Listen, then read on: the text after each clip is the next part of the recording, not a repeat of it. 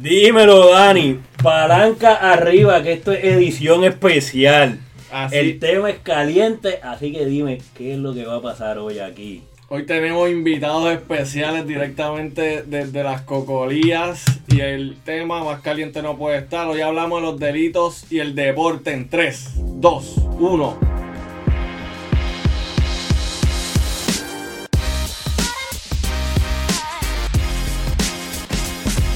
Bienvenidos al quinto episodio del Lex Deportiva Podcast. Hoy con invitados especiales nuevamente. Eh, contamos con el licenciado Edil Barbosa, el licenciado Eddie Ortiz y con los de siempre, eh, Gilberto Olivera, Kiko Mendoza y aquí su servidor Daniel Matos Meléndez. Hoy el tema está caliente. eh, vamos a hablar un poquito del delito y los deportes y su relación con los deportes. Este, este es un tema que probablemente nunca pasa de moda. Este tema lleva en, en las redes sociales y en las noticias muchos años. Y recientemente, tan reciente como la semana pasada, salió un documental, lo pueden buscar en Netflix, se llama Athlete A, sobre el tema de, el, de USA Gymnastics y el, el crimen del, del doctor, del doctor Nazar con la, con la gimnasta. Lo vi hace yo- una hora. y yo creo que pues con esto levan- levanta la relevancia del tema del crimen, el delito y el deporte y cómo se, se brega con esto en, en corte o, en, o dentro de las federaciones. Y yo creo que aquí tenemos dos personas expertas en este tema y pueden ayudarnos. ¿Qué ustedes creen de, ese, caso? Yo creo que es un tema bien interesante. En el caso de Nazar específicamente se le acusó de haber eh, ultrajado y tocado a un sinnúmero de atletas. Son cerca de 200 atletas las que le acusaron. Se divide entre dos instancias distintas. Unos lo acusan de haberla maltratado mientras él era el encargado de las terapias de ellos en Michigan State University. Otros lo, lo acusan mientras él era el encargado de lo mismo, pero dentro de la selección de los Estados Unidos en USA Gymnastics. Por ello ya se le, se le procesó judicialmente. Le cum- está cumpliendo 60 años de prisión en la esfera federal y tiene esperando una sentencia de 175 años en la estatal de Michigan. Y en, en cuanto a... Hay un aspecto que quizás está mencionando mucho en el documental y la responsabilidad de las organizaciones. ¿Ustedes, cre- ¿ustedes creen que eso es pa- parte de lo, de lo esencial de esto que estamos hablando hoy o cómo funciona Y- y- ese, ese aspecto? Es importante aclarar que parte de lo que ellos reclaman, que es responsabilidad de la organización, es que se enteraron eh, con muchos años de anticipación de las conductas del doctor Nazar y aún así no hicieron nada al respecto. Parte de las alegaciones mayores que existe es esa, es que las atletas se ven quejado con mucha anticipación ante sus coaches, ante el presidente de, la de USA Gymnastics que se llama Steve Penny, que está acusado de, de tergiversar la evidencia en el estado de Texas ahora mismo y estaba en proceso de un juicio para eso. Eh, y, y sí, si no es por una atleta que se llama Rachel Dan- Daniel Hollander, no sé si el, el apellido lo estoy pronunciando bien, pero fue la primera que llevó la querella en contra de, de Nazar públicamente, porque ya internamente dentro del, del Instituto de Gimnasia había ocurrido en sever- en severas ocasiones. Y ese es el problema que tienen ahora mismo, porque por la situación, USA Olympics quiere quitarle la certificación a USA Gymnastics para que no sea el ente encargado de gobernar la gimnasia en Estados Unidos, pero en el 2018 USA Gymnastics radicó una quiebra para evitar que le quitaran esa certificación porque es uno de los requisitos que tienen y ahora mismo hay un pleito en, en eso. Yo creo que entonces debemos entonces entender el contexto de lo que es el, el delito y el deporte quizás hacer un, análisis histórico y del procedimiento. Y yo creo que tenemos nuevamente dos personas aquí que nos pueden explicar bastante cómo funciona. Claro que sí, pues mira, aprovecho la oportunidad para indicarle eso. Es, es una, es una relación que, que cuando uno lo mira en el, eh, ¿verdad? el deporte, uno lo que le interesa mucho es la estadística y si su equipo es ganador o perdedor, pero uno no mira ¿verdad? lo que está pasando en las vidas de estas personas y cómo es el deporte, de alguna cierta manera, ha influido en las decisiones que se han tomado.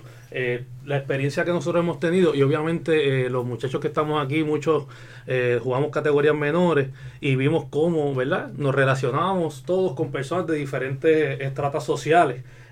Eso definitivamente nos lleva a experiencias distintas y, y en mi opinión, pues esa formación de atletas este, ha incidido obviamente negativa y positivamente en, en- muchas personas. Ahí yo pues quisiera obviamente discutir en este tema empezando, ¿verdad? Un caso que fue bien notorio en el año 93, el caso de la- Allen Iverson. Obviamente, esto fue un muchacho que era una estrella de la high school. Eh, su futuro era uno, ¿verdad? Incalculable en ese momento. Hasta que obviamente pasa el motín que ocurre en, en el bowling alley. Claro, uno podría entrar a, hablar de los pormenores de, de, lo que pasó en ese caso, pero lo más que uno le consterna es que, es que él primero recibió una sentencia de cinco años por un delito que, en mi experiencia, tanto en Puerto Rico como en otras esferas, pues se resuelven con unas negociaciones, programas de desvío, pero este menor se evita, obviamente, a base de lo que es la política pública del menor, eh, que se evita que pase el trastorno de, la, de la cárcel. ¿Qué es lo que busca la ley de menores específicamente? Que a los menores no se le, no se le someta el proceso judicial. Incluso eh, se busca que no se le ponga de esposa. Y es el movimiento que existe en, Estados Unidos en estos momentos. Y, en este caso, entonces, ¿por qué Allen Iverson va a prisión? Mira, Allen Iverson va a prisión porque habían unas historias encontradas en cuanto a lo que ocurrió allí. Ahora, todo se reduce, ¿verdad? Y, muchos de los reportajes que uno busca de contemporáneos al evento hablan del racismo. Hablan de unos muchachitos de, de ¿verdad? negros que tuvieron un problema con unas personas de raza blanca y eso es el, trigger de este, de este problema. El problema mayor es que los blancos salen con laceraciones, fracturas, puntos en la cabeza. Y básicamente lo que decían era que el grupo de Iverson fue allá a, a increparlos desde el principio lo que el grupo de Iverson lo que decía es que los cucaron primero. Son las historias encontradas, lamentablemente van a, se ve el caso y, y, fallan a favor de, de, Iverson y de otros muchachos más. Eh, eh, fallan en contra, perdón. ¿Y fue agresión? fue agresión. Eh, fue agresión, fue también mutilación y entonces el... Lo interesante del asunto es que si él tenía buena conducta salía un año. ¿Qué pasa? Que recibió una clemencia a los cuatro meses. Y entonces eso es lo que provoca que él, pues, pues obviamente esa condena que le habían dado no la tenga que cumplir. Claro, es un asunto como volvimos a hablar hace rato. Le dan una clemencia a los cuatro meses, pues en mi entendimiento y lo como se manejan los casos de los deportistas en las cortes, en los menores, peleas en las canchas, eh, peleas que, que ocurrieron eh, eh, por cualquier relación, situación relacionada al deporte, tú lo resuelvas con programas de desvío o con programas de mediación, no con un programa contencioso como es la corte de menores. ¿Qué, es un programa de desvío y qué, qué es eso de mediación? Pues mira, el programa de desvío no es otra cosa que darle pausa al proceso criminal y a esta persona que usualmente tiene la característica de que es un primer ofensor, se le buscan medidas para, por ejemplo, si él lo que tuvo fue un, periodo de molestia y agredió a alguien, pues se le da este eh, una alternativa. Una alternativa. Y una alternativa que lo bueno es que no te marca enfrentándote al proceso judicial y no te mancha el récord, que es la característica eh, más sólida y fuerte que tiene este el programa de desvío para, para, para todo el que lo quiera ver, el, el documental se llama No Crossover, The Trial of Allen Iverson, es uno de la, de la excelente serie de 30 for 30. Y ahí lo que se puede ver es que Allen Iverson no era un muchacho cualquiera. Él ya era una superestrella este, y, y, y era dentro de todo, era una estrella, perdón, en baloncesto y en fútbol. Dicen que él pudo haber llegado a la NFL y era dentro de todo, pues venía, venía de, de, del caserío, era pobre, era notorio. Tenía el estilo bien marcado. Sí, el, mismo estilo que, que, por el cual es notorio hoy que estableció él en la moda de la NBA y de ese, estilo que llevó. Y, y no necesariamente era del agrado de la gente blanca, gente de dinero que llegara y en buen español le comiera los dulces allí a todo el mundo. Este, y eso mismo es lo que estamos viendo, ese trato que Iverson sufrió en aquel entonces el que estamos viviendo, que fue nuestro tema de la semana pasada. Y hace poco yo vi una entrevista que, que, le mencionó, que le preguntaron a él, y él dijo, mira, todo lo que yo pasé, todas esas peleas que él tuvo con David Stern, especialmente lo de la ropa, que eso es otro tema, que, que, se le puso este el dress code al NBA. Él dijo que no tiene problema porque su batalla fue para que hoy pudiésemos tener lo que estamos teniendo traigo la pregunta entonces para ustedes los muchachos, ¿qué ustedes entonces entienden que son los factores que hacen al deportista propenso a incurrir en una conducta delictiva? Mira, yo creo que tenemos que empezar siempre por la falta de educación y yo creo que esto es un tema muy importante, un tema que se toca en todo, se toca en dopaje, se toca en, delitos, se toca en todo. Y con buena educación se puede evitar muchos de estos problemas que veo, muchos de estos casos que vamos a hablar hoy. Yo no sé si podemos llegar a la lista entera que tenemos de casos que queremos hablar pero la mayoría de estos casos con buena educación se pueden evitar. Y para mí ese es uno de los aspectos más importantes. Yo estoy de acuerdo con él, yo creo que la educación, el origen social de ellos es bien importante, muchos de ellos vienen de clase media baja y luego llegan a, a ligas profesionales y no le brindan este tipo de, de ayuda psicológica, psiquiátrica o de asesoría financiera, porque muchos de ellos tienen este, padecimientos mentales, depresión, eh, abuso de drogas, abuso, eh, problemas familiares, familiares disfuncionales, y llevan corriendo con eso toda su vida hasta los 20 años y nunca han tenido ayuda psicológica y explotan. Cuando llegan a este nivel profesional y se ponen a un mundo totalmente nuevo con dinero.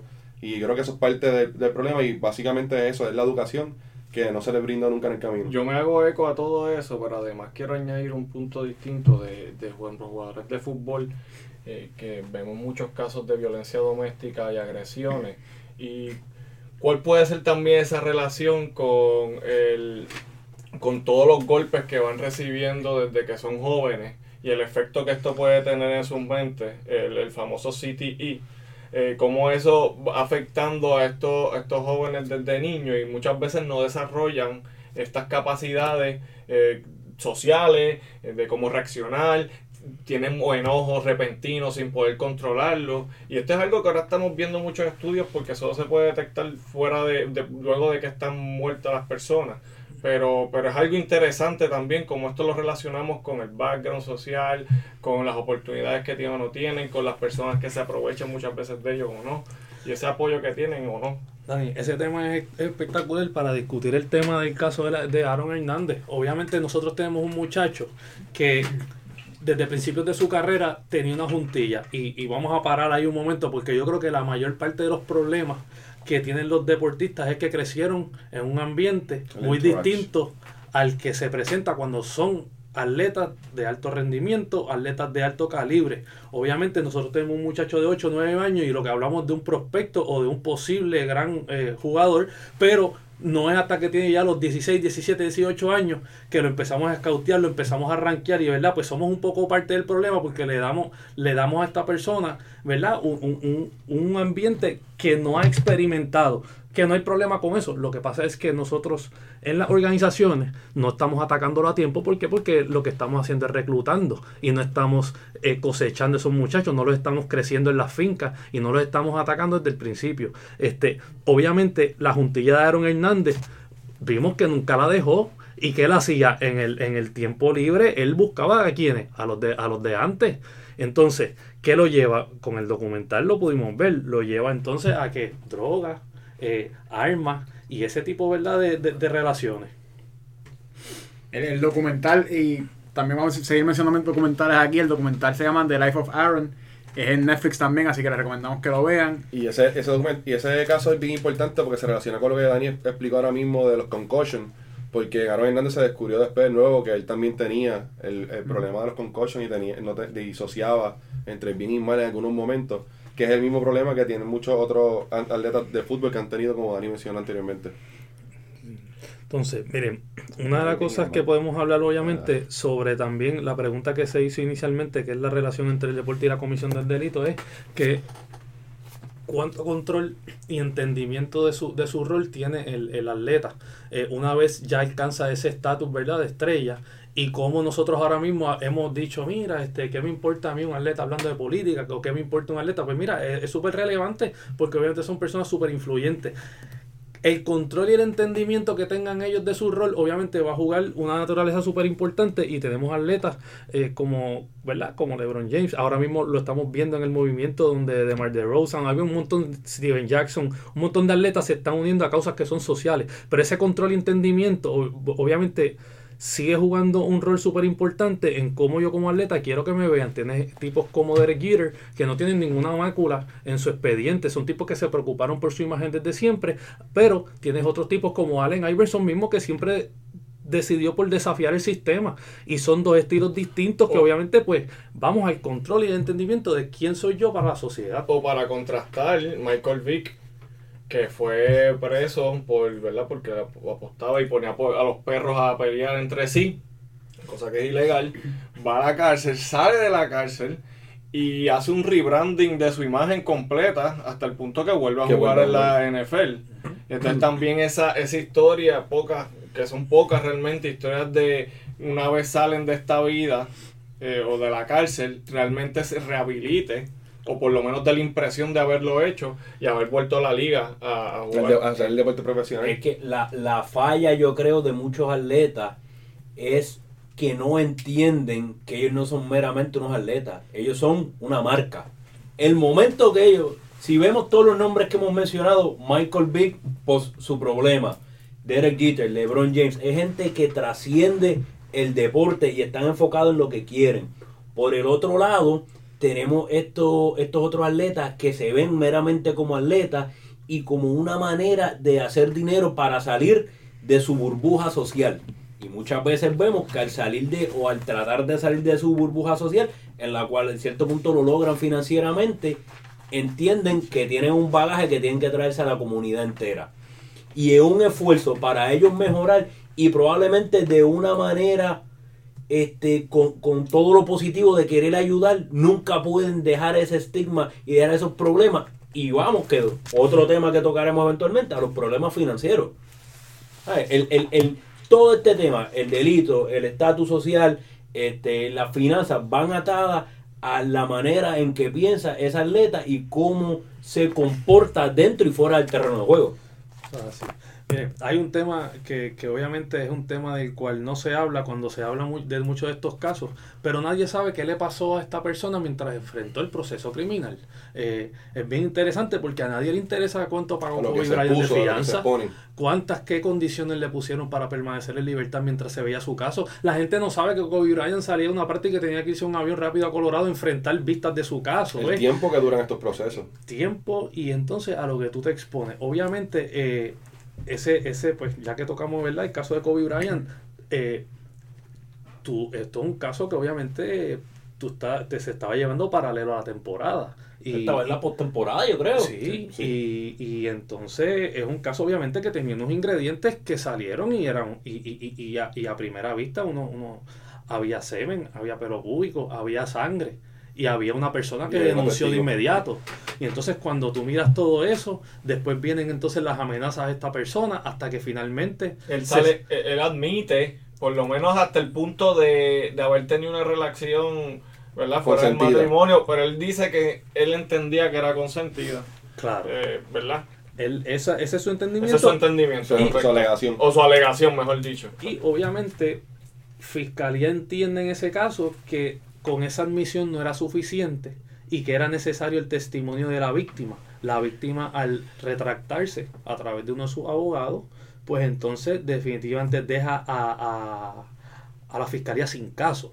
Eh, pero no, no en balde, quisiera obviamente resaltar, ¿verdad?, qué son las qué son las cosas que ocurren en el proceso. Te arrestan, te esposan, tienes un fichaje. En la policía de Puerto Rico existe tus huellas dactilares. Te, leen tus derechos. te leen tus derechos, tienes tus fotos, estás, te vas a estar su- sumariado, si no puedes pagar tu fianza, sumariado es encarcelado. Lo que pasa es que no eres convicto porque se está viendo tu proceso, pero estás encarcelado si no pagas tu fianza, una fianza. que es el caso de O.J. Simpson. Este, así que, ¿qué son lo que, lo que pasa, verdad, en el proceso criminal? Que realmente no se le da tanta relevancia y es lo más que afecta a- al, al atleta como tal. Este, obviamente uno va a ver que Al atleta y a su familia. sí, Porque Sí. el, el proceso criminal es algo que afecta siempre a los familiares más cercanos. Son, te, se afectan mucho porque es un proceso pesado, un proceso minado, un proceso. Y para personas como esta, la prensa está todo el tiempo encima. Se pierde la privacidad de la familia. Se pierde mucho dinero porque cuesta dinero. Las fianzas son altas, los abogados son caros. La, la, la producción de evidencia es cara. Eh, es un proceso costoso, un proceso drenante emocionalmente para la familia que se ponen los atletas y que normalmente no están preparados para ellos como nadie está preparado para enfrentar un proceso como ese. Y estos casos usualmente llegan a, el juicio se ve en su fondo o llegan a un acuerdo antes, en su mayoría en su experiencia. Mira, muy buena pregunta. Y mi experiencia ha sido con los atletas que los casos, que los casos de, de- que tienen que ver con tu pareja, esos casos no están llegando a los tribunales.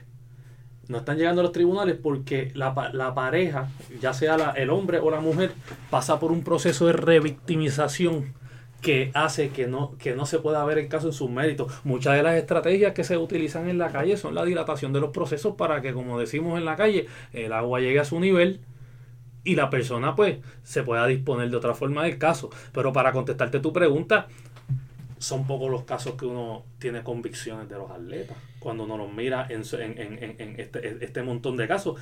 Porque uno mira, por ejemplo, el caso de Iverson, pero cuatro meses después tuvo una clemencia, Kobe Bryant, Addison Russell, que, que, lo, que lo acusan de ley De violencia 54, n- no, no tuvo ningú- nunca su día en corte. José Reyes no tuvo nunca su día en corte. Establecieron un protocolo por eliminación de Pero la. Piculín fue a la cárcel. Pero Piculín fue a la cárcel. Piculín obviamente es un caso bien interesante porque Piculín pues es, un, es, es uno eh, y, y va, y va de la mano con los asuntos financieros. Y, va- Piculín y lo es luego de retirarse como atleta. No fue mientras fue atleta que cometió el delito. Fue luego de retirarse como atleta que él cae ¿verdad? En, en este tipo de... Y Piculín es alguien que en Puerto Rico hizo billete, de verdad. Hizo- Sí, hizo sí, billete. Pero probablemente, digo, yo no Quizás el mejor baloncelista en la historia de este país.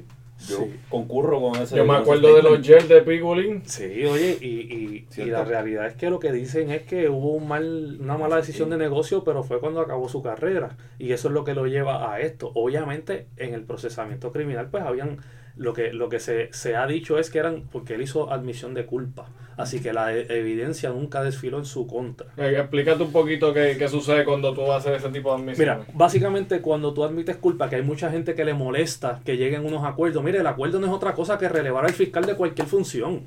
La realidad es decirle, mire fiscal, olvídese, vamos a declararnos culpables. Lo que sí ocurre en la práctica es que los delitos se reclasifican. Y muchas veces tú tienes delitos que cuando te los imputan, te los achacan, no cualifican para probatoria, pero tú lo que haces es que negocias y negocias que, que te rebajen el delito y tú te declaras culpable. Mira, no hay otra cosa que, ¿verdad? Mejor que te releven de, de- todo lo que tú tienes que hacer. Tú tienes que lograr las comparecencias de, de los testigos y tú tienes que probar tu caso más allá de duda razonable. Y obviamente, ahora mismo que hay veredictos que tienen que ser por unanimidad, todo, esas, todo eso son peldaños en el camino. Y por eso es que obviamente, pues, el, el- la alegación preacordada, que es como se conoce el plea bargaining, eh, eh, es algo que es de política pública del Estado. El, el- el Estado promueve que, que se llegue a acuerdos porque obviamente eso pues es economía procesal, economía de las partes, una solución justa, rápida, ¿verdad? Y, y, y, y por ahí vamos, ¿verdad? Ya. Este, ¿Y habrá algún tipo de sesgo eh, con- hacia los atletas en específico, ya sea positivo o negativo? Pues mira, muy buena pregunta. Yo he visto que, que el hecho de que tú seas atleta te va a dar muchos más beneficios porque tienes algo que devolverle a, la comunidad y antes de que hayas cometido los hechos delictivos le estabas dando algo ya a la comunidad y ese argumento siempre, siempre va a ser sólido y, y, y hasta para ubicación en, la, en las penitenciarias. O sea, ya, ya que tú llegues a un acuerdo, ¿verdad? Una sentencia mixta y tengas que hacer algo de cárcel, eso de que tú seas atleta te lo tomas en consideración y, y obviamente sí yo he visto que, que los fiscales mismos pues son un poquito más flexibles con los atletas y más si eres un atleta de renombre. Cierta deferencia se, se brinda. ¿Cómo, ¿Cómo afecta el que pueda aplicar a cualquier, a cualquier atleta? Pero vamos a coger a Kobe Bryant. El hecho de que sea una figura pública y que todos los medios lo rodean, porque está el hecho de que tú eres inocente hasta que prueben tu culpabilidad.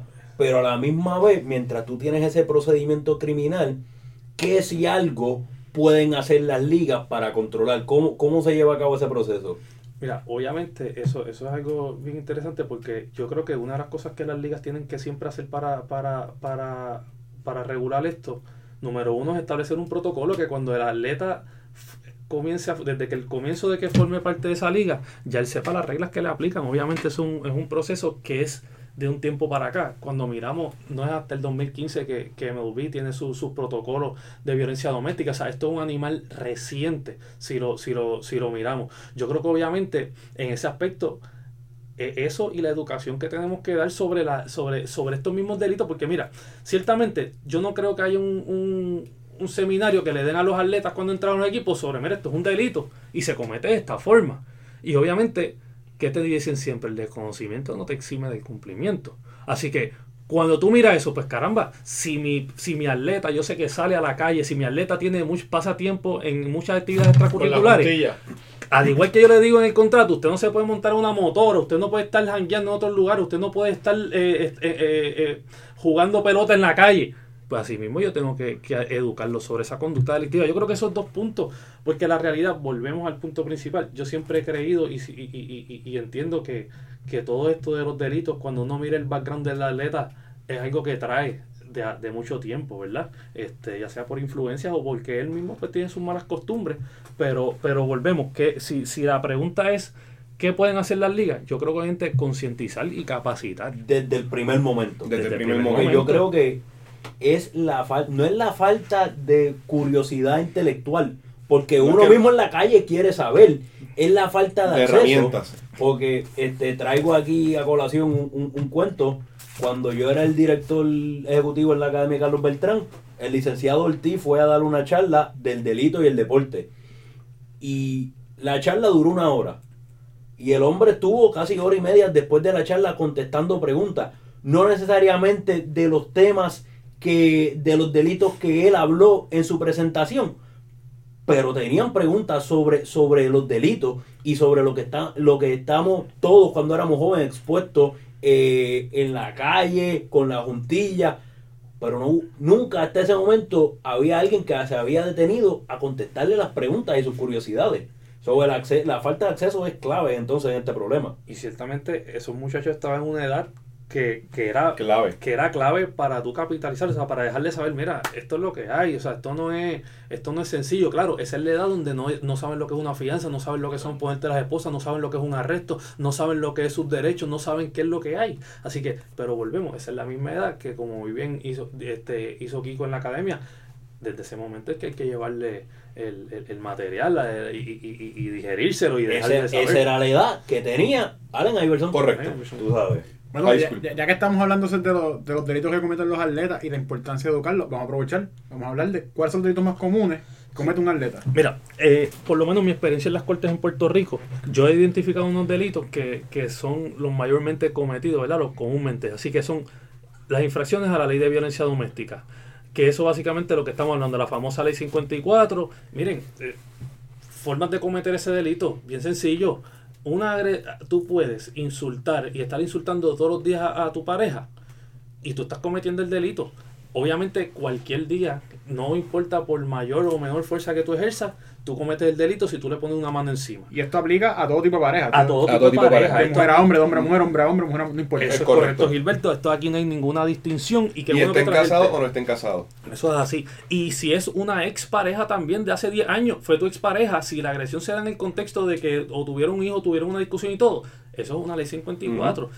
Obviamente eso tuvo unos problemas con las parejas del mismo sexo en un momento dado y la legislatura se encargó de subsanar esa laguna y al día de hoy aquí no hay ninguna distinción. Aquí es cualquier tipo de pareja, casados, no casados, divorciados, eh, de un día, de dos días, lo que sea, aquí se cobija bajo la ley 54.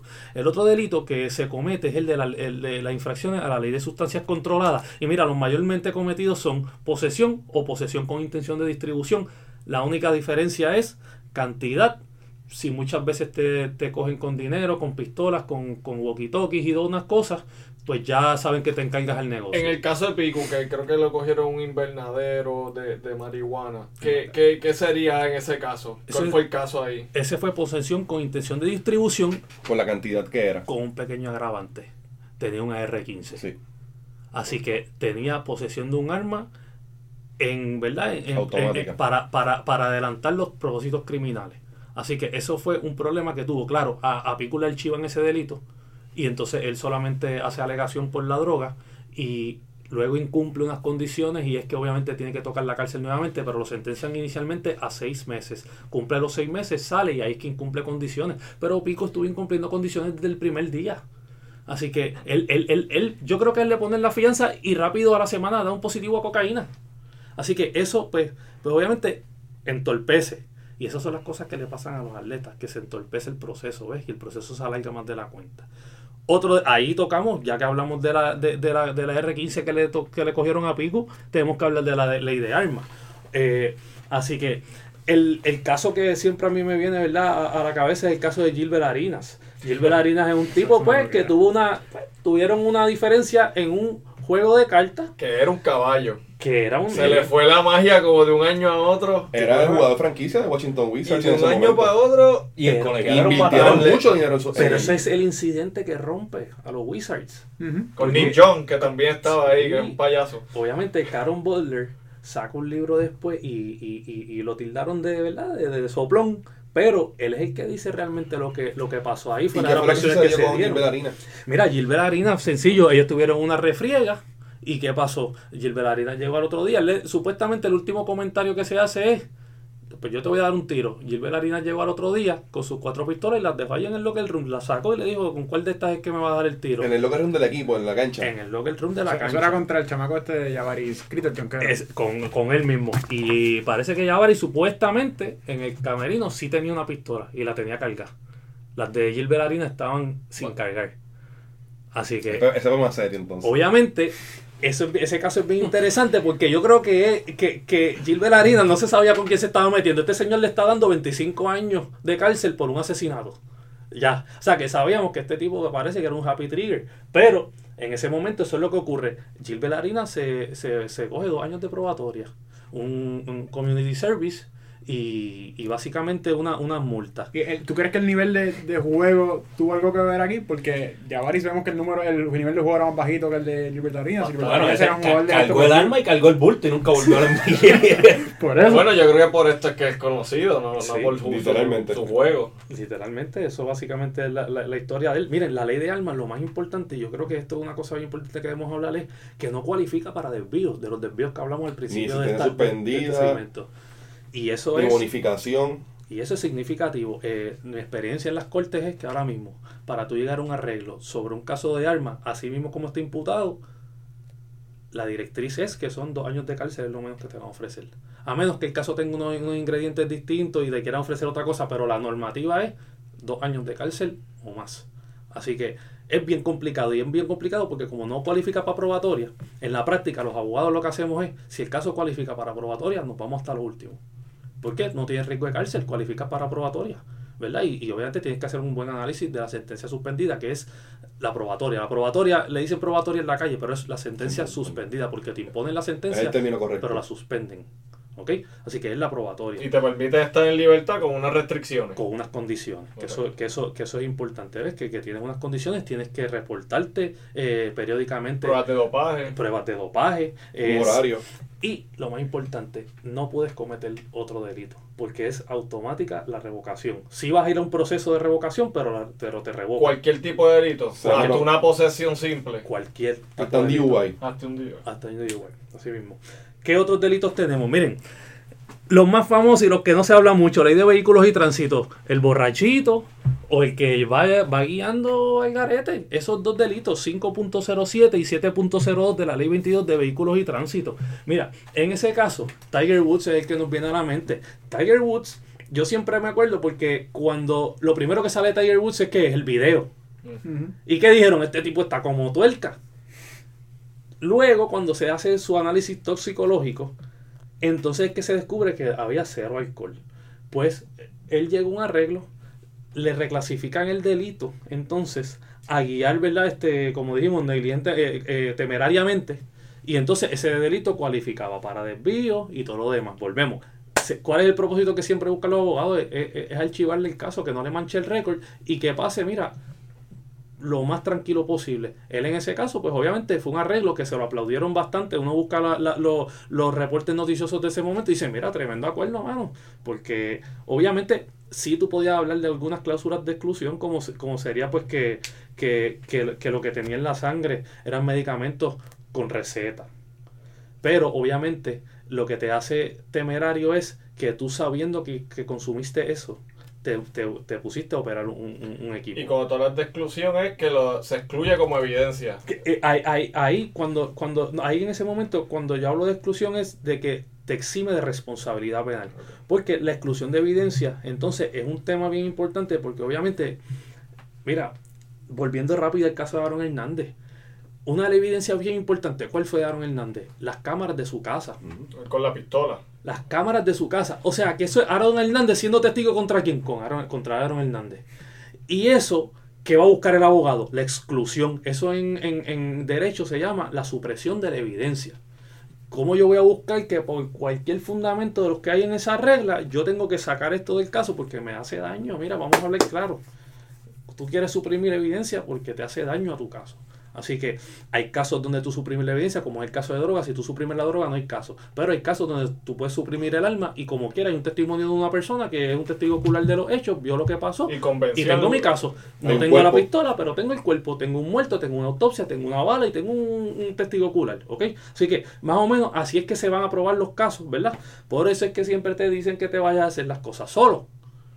¿Verdad? Y eso no es, un, no es una recomendación, No es sino un es lo que se consejo dice. por si acaso. No es un consejo legal, no es nada, pero es lo que decían en la calle y uno tiene que traer eso a colación también. Verán que Eh, poner disclaimer sí o sí en este episodio. no, no, no, así es, así es. O sea, mira, la- la- las cosas que te dicen en la calle muchas veces, ¿verdad? Pues, pues uno las ve en, la- en los tribunales. Eh, ¿Qué otros delitos? Mira, bien importante. El de daños a la propiedad. Vamos a tocar este tema un momentito, porque antes de hablar de Conor McGregor, yo quiero que ustedes se acuerden del señor Puruco Latimer y lo que hizo en Mayagüez. Mayagüez. Ese señor Destruyó una barra completa. Destruyó una barra completa a puño limpio. Este, daños a la propiedad, ese es el delito, daños a la propiedad. Mira, mi- mi- siempre que usted, por la razón que sea, vaya y dañe algo, usted lo van a procesar por ¿Y daño a cuál la fue la propiedad. razón de, Buruco? Eh, aparentemente estaba bajo las bebidas alcohólicas, estaba embriagado y tuvo una discusión con otra persona allí y se formó el Rosario- de la Aurora. Y se desquitó con la barra. Y destruyó la barra, las vitrinas de cristales las rompió, con, volaron personas por el cristal para afuera. Uruco es un tipo de 6'8, 280 libras, ¿sabes? físicamente. El boricua típico de pequeñito. Así que... Y, y en, y en esa línea, eh, quizás me, me desvío un poco, pero obviamente hablamos de, de- de fuera de los, de, de los deportistas cuando cometen crímenes afuera de su fuera del deporte. deporte.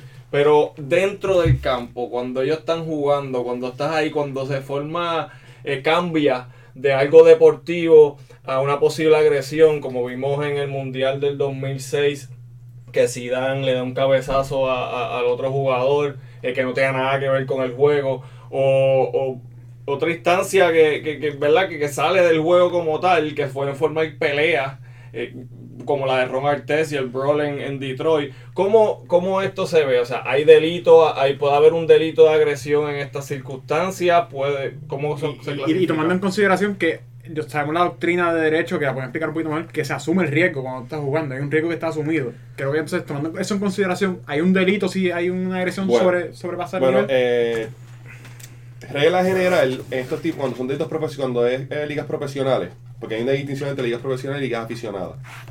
En la liga aficionada, si ocurre una pelea entre padres o agreden a un, a un árbitro, agreden a los menores, hay cargos criminales y hay un procedimiento criminal y ¿sabes? eso ocurre. Que hoy día en Puerto Rico se hizo una distinción Y en de Puerto Rico- a los árbitros. Exacto, y la redundancia, por ese tipo de situación en Puerto Rico, este año, este cuatrenio, en la que hace dos, creo dos años atrás, Sí. se hizo una enmienda al Código Penal donde es un agravante el agredir a un árbitro o a un funcionario de- del ente deportivo. Dicho eso, en las ligas profesionales generalmente, eh, a la, liga, la ley, por cierto, es la ley 67 del 2019. Eh, eh, ahora, en las ligas profesionales, normalmente el trato es distinto. Porque ya las ligas como tal tienen un ente, de- un, comité de disciplina, un ente disciplinario, donde se llevan a cabo los procesos de, disciplina, ¿verdad? Para que haya redundancia, de los atletas. En el caso de Ron Artes, por ejemplo, a él se le suspendió por dos años de la liga. Sí tuvo casos civiles que se demandaron civilmente, pero no hubo un caso criminal que se verá en su contra. Eh, en mi opinión, como abogado, entiendo que sí podría llevarse un caso criminal si una víctima de la agresión hubiera ¿verdad? recibido un daño sustancial, hubiera podido quizás radicar una querella de agresión y no entiendo, en derecho no entiendo ninguna razón por la cual un, un fiscal no haya podido llevar el caso en su contra. Un, un Holyfield. Pero, pero, pero en regla general no ocurre. Pero por ejemplo un Holyfield, eh, cuando Tyson le mordió la oreja en medio de la pelea, eso no tiene nada que ver con el, con el deporte como tal. Ahí Holyfield, en teoría, pudo haber ido a la policía a radicarle cargos a Tyson. En teoría sí. En Pero- teoría sí. Pero no suele ocurrir porque eh, No lo trabajan de otra manera. No, trabajan de otra manera internamente las ligas, con multas, con, con fines, que lo, lo sacan de la liga, lo suspenden un, un tiempo, un término de tiempo. Explíqueme un poquito de cómo es ese proceso cuando se, se ve un atleta comete un delito y quizás no se ve en el ámbito penal, si se ve en el ámbito pues civil posiblemente y deportivo, ¿verdad? Pues Pues a, a eso eh, el compañero Eduardo Ortiz les puede hablar más del tema porque él ha estado involucrado en la como, como juez administrativo ¿verdad? la Liga de Baloncesto Superior de aquí de Puerto Rico, en el cual ha llevado a cabo esos procesos de disciplinarios en contra de los atletas y él les puede explicar más cómo es que se llevan a cabo. Mira, esos procesos disciplinarios, Edil, este, básicamente gozan de, de, de, de unos derechos, pero el derecho más fundamental que tiene esto es el derecho a ser escuchado.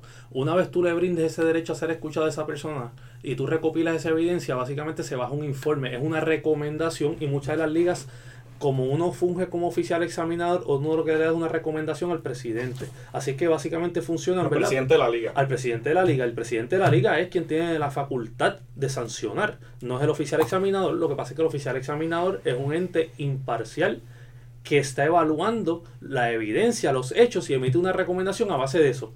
Y, y paréntesis, esto no tiene nada que ver con el Estado. Esto es todo privado. Sí, Esto es esto es de privado. la liga. Esto es liga privada y qué buena pregunta porque entonces tienes que tener un reglamento que regule no tan solo la etapa de instancia, que es donde se va a dilucidar el caso inicialmente, sino las etapas apelativas. Este, obviamente ya nosotros aquí en Puerto Rico ya tenemos unos tribunales apelativos, pero todo comienza en la liga y es la decisión de la liga lo que se revisa y es una decisión que si llega hasta las últimas consecuencias puede llegar hasta Suiza. O sea que es un, es un, es un, es un curso, ¿verdad? ¿Y por qué hasta Suiza? pues, es, un- es hasta Suiza porque ese es el último tribunal y que tiene la última decisión. La- el la- Internacional. Exacto, en Puerto Rico, si es un deporte que está afiliado al, al- al Al Comité, Comité Olímpico, va al TAT, que es el, del Tribunal de Arbitraje y Apelación.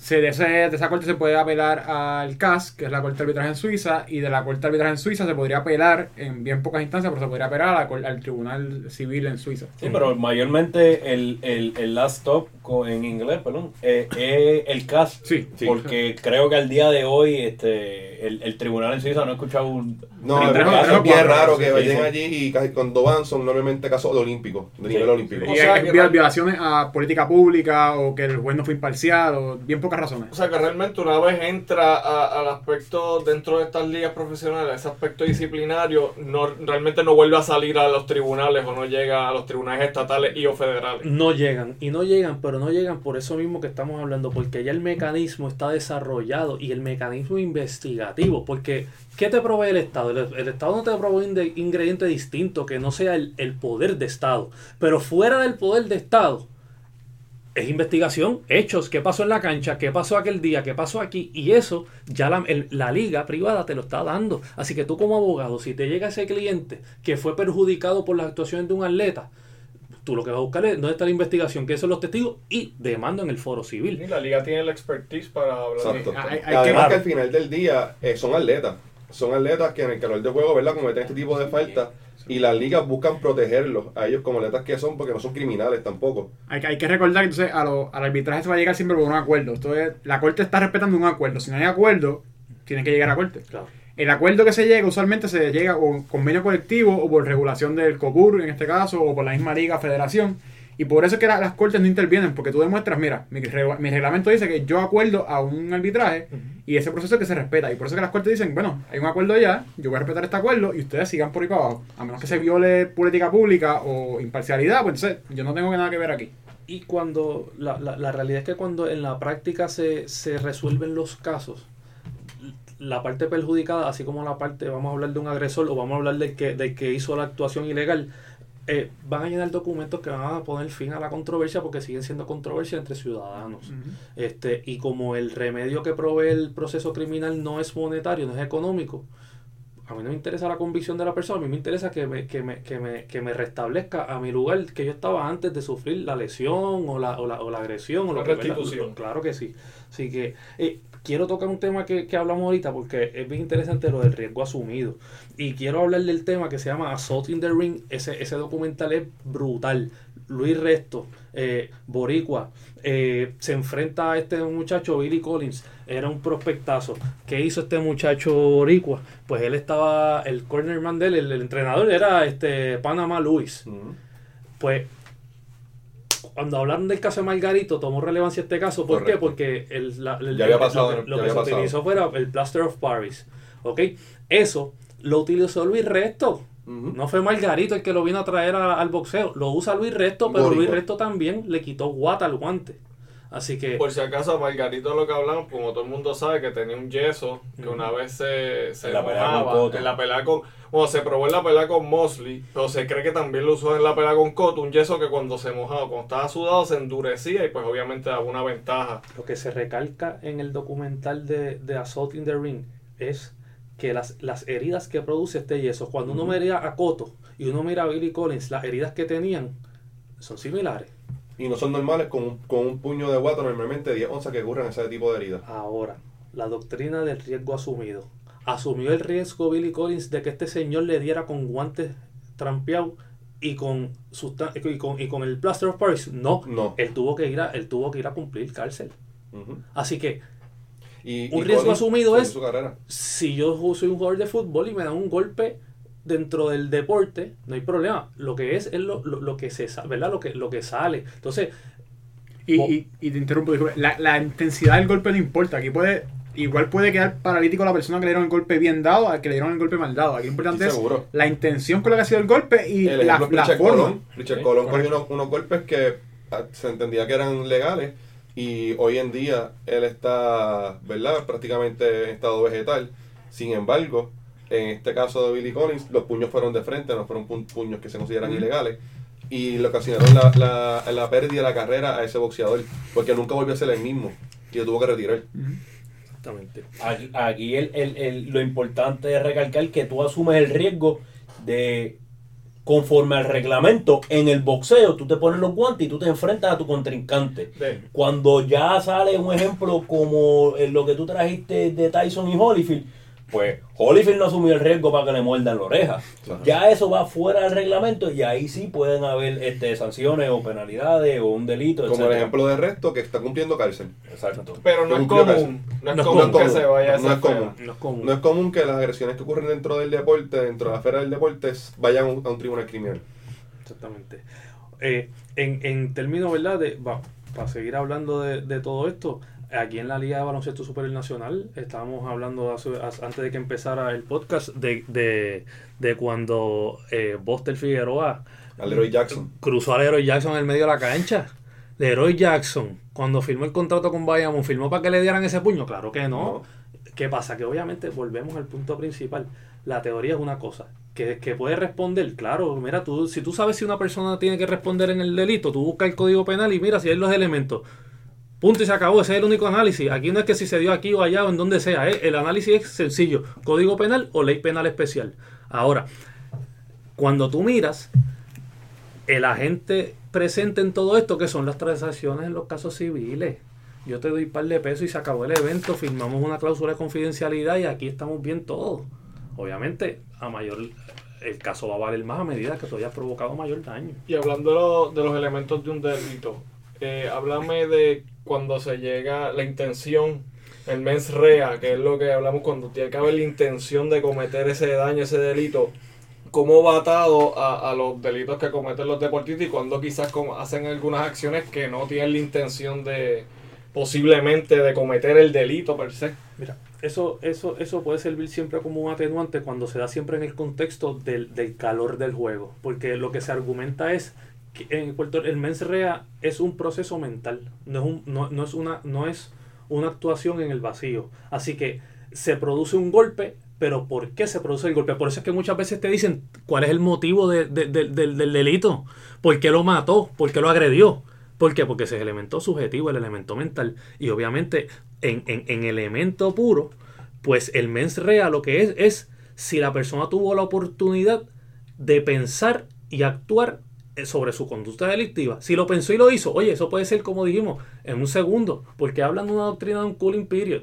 Pero la realidad es que esto se puede formar este, en cualquier momento. Claro que cuando se da dentro del calor deportivo, siempre va, siempre va, vamos a tener que tomar en consideración si hubo una provocación de la persona que resultó perjudicada.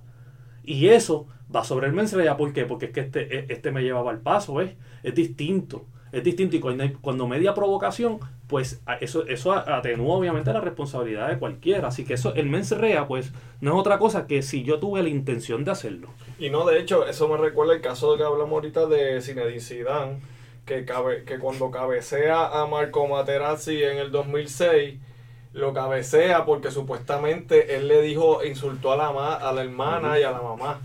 Y entonces en ese momento él lo escucha y si ve en la cara se vira. Como escucha algo, se vira y ahí le da el cabezazo. Claro. Ahí se argumentaría que... que Tú lo argumentas, tú argumentas que eso fue en el calor En el y que obviamente... Y que no hubo tiempo de mensajería. Que fue una y- reacción. Y que la provocación justificaba la agresión. Ahí es que está el problema de ese caso. Así que ahí es que estaría el problema de cómo tú argumentar que el insulto fue lo suficientemente fuerte como para provocar una reacción.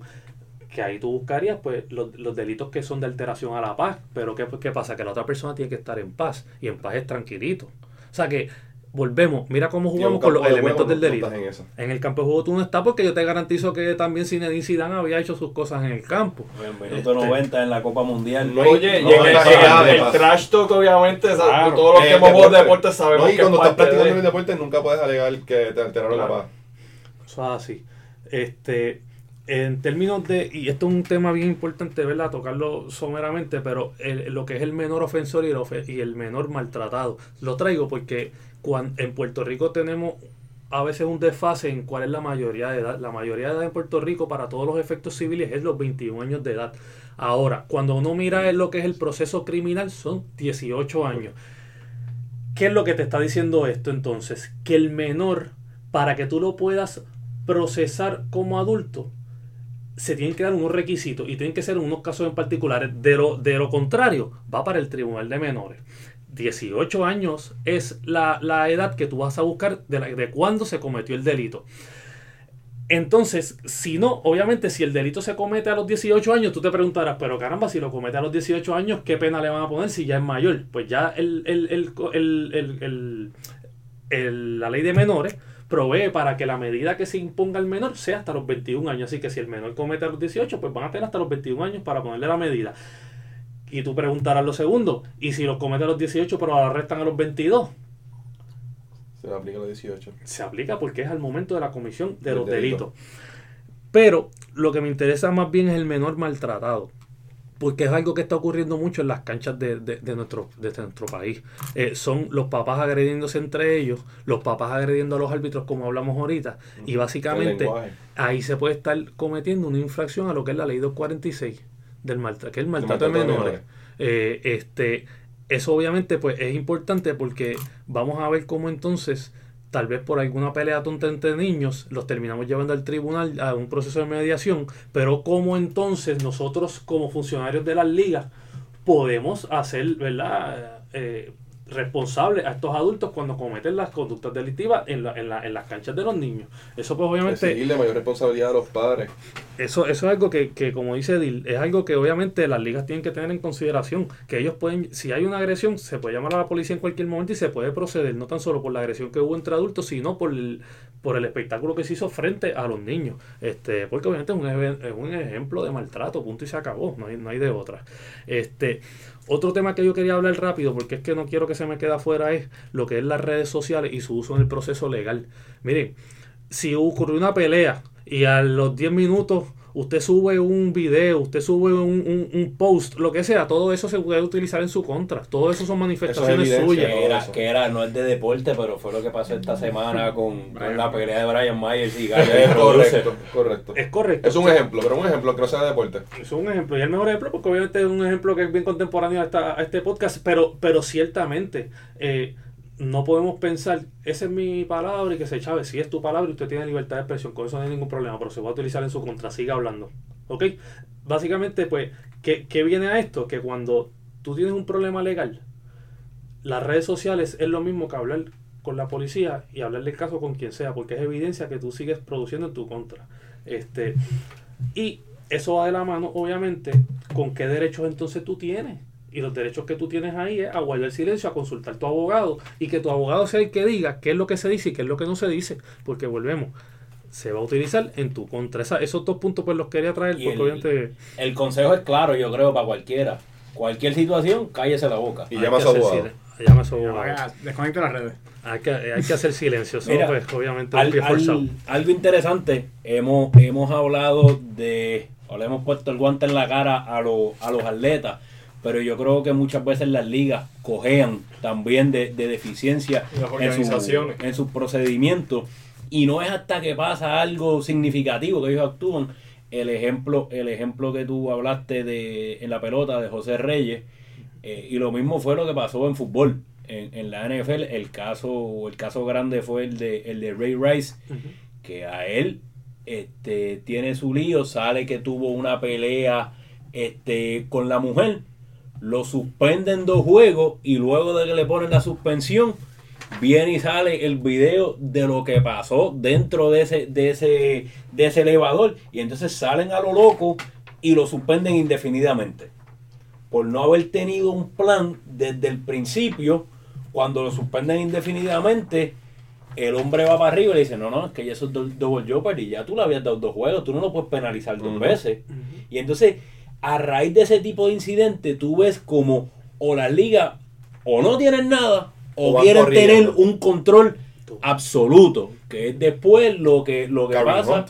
¿En cuál, perdón? A Karim Hunt. a Karen Hunt, en otro caso el de Adrian Peterson, el de Greg Hardy, y te lo digo porque esos son todo fútbol que eh, el comisionado Roger Goodell es notorio de querer tener querer eh, tener un control absoluto. Pasan las cosas, lo atacan los fanáticos, lo atacan los medios, y el hombre quiere este, ser abogado, juez y ex- executioner, y lo que ha resultado es que a lo largo del proceso le dan, le dan el voto a favor de, del atleta. Entonces queda él mal y sigue todavía al, de- al día de hoy adaptando a las medidas disciplinarias. Usted, ven esa línea, ¿ustedes creen que, que las li- que- que- qué más pueden hacer las ligas y las organizaciones para, para trabajar con los atletas en mirar de, de que no se caigan en estos crímenes, de que no de que no caigan en estos malos pasos y poder también eh, ajustarse a lo que dijo Kiko? Yo creo, y yo me voy a meter aquí rápido, yo creo que lo más importante, y vuelvo al tema de educación, es establecer unas guías claras. O sea, el problema con cuando volvemos a USA Gymnastics es que tenían unas guías que eran bien ambiguas y nadie las sabía seguir. Y nadie las siguió. Decían que podían ir a la policía, que no podían ir, que podían hacer esto o lo otro. Cuando tuviste el documental ahora, viste que eran... Podías darle la vuelta bien fácil. Claro. Para mí tiene que ser unas guías claras, firmes y que sean fáciles de seguir. Además de eso, yo creo que, que las mismas ligas profesionales como la NBA y la MLB ellos tienen las asociaciones de atletas que deberían tener un tipo de educación continua para sus atletas, diciéndole los, los problemas de los delitos, una orientación de cuáles son los delitos que cometen, Que la cuáles son tienen con las ayudas, finanzas. que las tienen Pero- con las finanzas, pero y es nuevo lo de las finanzas. Y eso ya cuando financiera. llegan a profesionales. Que Y cuando llegan a que profesionales. Es el problema que Correcto. vienen, o sea, de estas orientaciones hay que darlas mucho Desde antes. mucho Yo- antes. Yo creo que si algo, este, cuando tú llegas a profesional ya es muy tarde. Sí, sí, de acuerdo. Ya tú tienes vicios, tus problemas.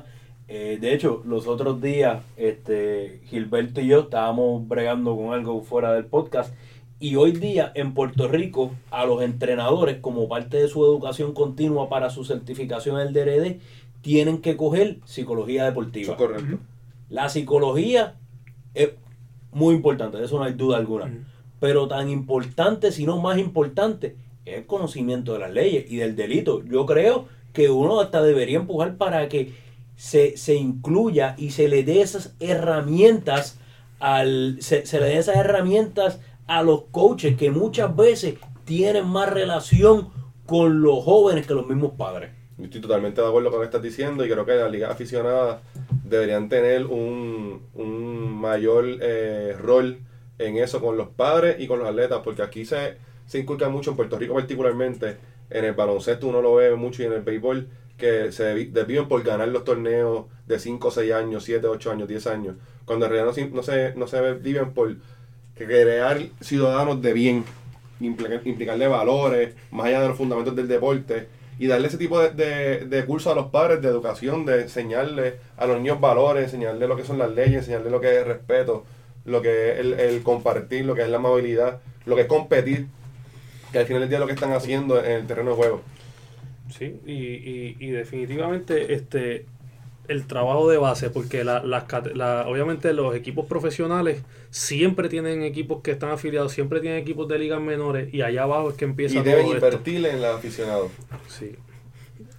Eh, yo quería preguntarle, así para, para ir concluyendo, de sus experiencias con los representando atletas. Eh, dame dos o tres minutitos un resumen de algo, una experiencia interesante eh, representando un atleta que, que quieras resaltar en esta discusión tan Sí. interesante que, que hemos llevado a cabo. Mira, yo me reservo nombres, pero, pero sí eh, tuve una, una grata experiencia con un atleta porque era un atleta que gozaba del favor del pueblo. Y pues así mismo los reportajes cuando salían en la prensa eran bien buenos para él. Y entonces tú te encontrabas a veces la gente en la calle y te decía, caramba, tienen el caso comprado, tienen esto, tienen lo otro. Y la realidad no era eso. ¿Qué pasa? Yo hablo con el reportero y yo tuve el atrevimiento de decirle, ven acá, ¿por qué es que es así? ¿Y por qué es que se, se reporta de esta manera? Y él lo que me dice, mira, lo que pasa es que el muchacho cae bien. Eso es interesante porque obviamente tú llegabas y todos los funcionarios del tribunal pues se tomaban fotos con el muchacho y todo lo demás llamaba la atención, pero ciertamente te tengo que decir que en la calle te decían qué bueno, qué bueno, qué bueno, pero eso no es bueno porque en el tribunal le pone una presión adicional que no tendría si no tuviese el ingrediente de que es un muchacho que acapara, que es prensa, ¿verdad? Que es un atleta big time. Así que pues eso es lo interesante, porque uno que pensaba que el caso pues iba a ser más tranquilo, ¿no? Adentro del tribunal uno se tiene que, que, que, que dar por los perros con todo el mundo allí. Así que esa es la experiencia que te puedo decir que ha sido súper interesante porque, pues, Nada, yo creo que hemos, hemos tocado un tema que podemos seguir hablando quizás por muchas horas y es bien importante porque hemos visto muchos atletas que han pasado por esto y bien pocos logran rehabilitar su imagen al nivel de poder volver a jugar. Vimos Kobe Bryant que logró ser otra, otra estrella después del caso de él. Que se cambió hasta el número. Alan Iverson. Pero, pero hemos visto muchos que mencionamos aquí hoy que se han caído y no, vuel- no se vuelve a escuchar de ellos. Y yo creo que es un tema bien importante porque la educación sobre estos temas va a ser esencial para el funcionamiento de estos atletas.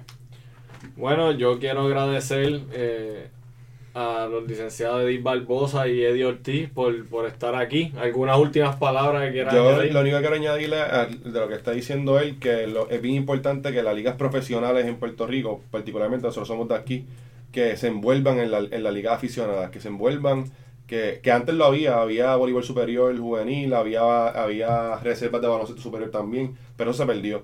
Y yo creo que eso es bien importante porque es, ellos se involucran en esa, en esa liga, fundamentan el desarrollo del deporte, fundamentan los valores también, y hay un desarrollo mejor del deporte en Puerto Rico. Y por último añadir, obviamente, que, que es un tema que tal vez le hemos, le- lo, hemos hablado y, y, se- y fue objeto del podcast anterior, pero yo creo que debemos invertir en, en las ligas femeninas. Porque la liga, la liga fem- mira, yo siempre, uno, uno habla de eso y siempre, a mí siempre me acuerda a, a Carla Cortigo, obviamente metiendo balones y realmente no había nada más emocionante y era tan o más emocionante que ver al equipo nacional Ujú. de, balon- de baloncesto y entonces no se le ha dado foro, se les ha tenido rezagadas Y han tenido resultados. En los últimos Brutales. 10 años, quienes han reventado internacionalmente han sido las mujeres en baloncesto, en voleibol, en boxeo, en natación, en waterpolo, En boxeo, tenis. Amanda Serrano, que es históricamente posiblemente la mejor boxeadora de la historia. Tiene siete títulos mundiales con la WBO. Eso, eso pues obviamente pues yo creo que es algo que, que parte de verdad de lo que es la, la, educación tiene que ser esa integración de, de, de- del deporte femenino porque créeme tenemos eh, tremendas atletas y, y eso está demostrado con el equipo de básquet hermano, de las muchachas Bueno, muchas gracias a ambos. Esta es su casa. Ya llevamos dos semanas con invitados. Lo estamos cogiendo light. No nos tiramos, no, no nos estamos tirando al medio. No nos estamos tirando en el clutch. Yo creo que ya esto no puede pasar de la semana que viene. Así que para la semana que viene ya hay tema caliente. Es un valor y que nos vamos. Bueno, la semana que viene venimos con otro tema caliente, prendido en candela, la controversia de los nombres de las franquicias en las ligas, en las organizaciones profesionales, especialmente en Estados Unidos. Eh, ese tema está vigente y vamos a estar discutiéndolo más a fondo el viernes que viene. Así que, de nuevo, muchas gracias a los invitados, gracias al crew, por en la invitación. LinkedIn, Twitter, eh, todas las redes sociales, Lex Deportiva Podcast, Spotify, Apple Music, YouTube. We out!